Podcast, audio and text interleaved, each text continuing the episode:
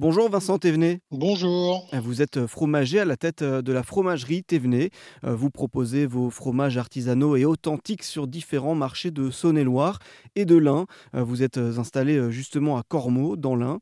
Et cette affaire, vous l'avez avec votre femme et collègue Justine. Et vous êtes notamment reconnu comme étant les derniers fabricants d'un fromage un peu méconnu qui s'appelle le pourri bressant. Et pour celles et ceux qui ne savent absolument pas ce que c'est, euh, pour commencer, euh, à quoi il ressemble et quel goût il a, ce pourri bressant Le pourri bressant, il, a, il est d'un jaune relativement vif. Il fait un petit peu gélatineux comme ceci, comme un fromage euh, très affiné qui est gluant. Il a des arômes très subtils lorsqu'il l'affinage est vraiment bien maîtrisé. On, on a un petit goût de, à la fois de poivre et de miel. Un bon goût poivré euh, et, de miel, c'est un produit typique de quelle région? De la Bresse, euh, la Bresse essentiellement la Bresse soignaise. Hein, le nord, euh, dans le département de l'Ain, le nord de la Bresse euh, du département de l'Ain avait l'habitude d'en consommer aussi, mais c'est essentiellement le nord de la Bresse. Euh. c'est vraiment lié à la à l'origine de la de la volaille de Bresse. Et justement, alors est-ce que vous pouvez nous raconter un peu quelle est son, son origine, son histoire à ce pourri bressant? Alors à l'origine, le pourri bressant, il est euh, en, en, adéquation avec les AOC beurre et crème de Bresse et la volaille de Bresse. Parce que la, fermière, à l'époque, elle écrémait son lait. De cette crème, elle en faisait soit une crème euh, de consommation, soit du beurre.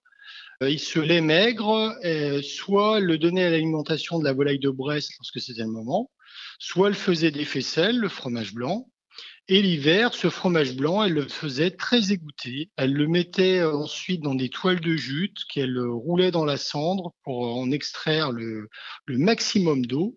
Et à partir de ce cahier qui est très très sec, elle, euh, l'émiettait et elle le mettait dans une jatte en grès et elle laissait levurer euh, au gré de la température au bord du feu de cheminée.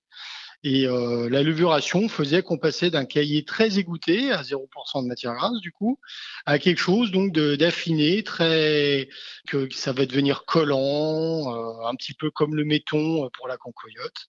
Et ensuite on le mange soit cru comme ceci, soit euh, généralement on en fait des petites tartines passées au four et on le laisse fondre et après on rajoute une petite noisette de beurre. Disons qu'à l'époque nos aïeux faisaient en sorte de, de ne rien perdre.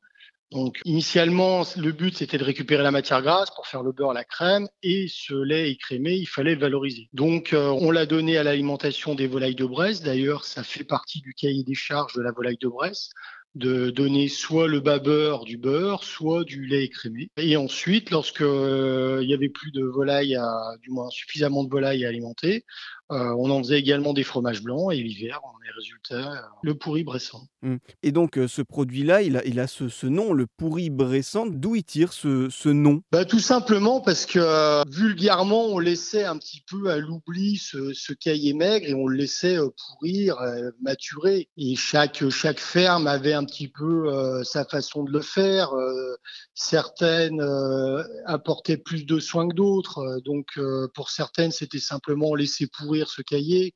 Et d'autres avaient compris qu'il y avait un réel jeu d'affinage et certains arrivaient à le maîtriser. D'accord. Et donc, c'est de cette période de, maturation, de, de, de, fermentation. de fermentation. Super. Et eh ben, ce, beau produit, ce beau fromage qui est le, pourri bressant. merci beaucoup, Vincent Thévenet, de nous en avoir euh, parlé, de nous avoir fait découvrir ce produit typique donc de la région de, Bresse. Je rappelle donc que vous êtes euh, fromager à la tête de la fromagerie euh, Thévenet, avec laquelle vous proposez des, fromages artisanaux et authentiques sur différents marchés de Saône-et-Loire et de l'Ain. Merci beaucoup. Merci à vous.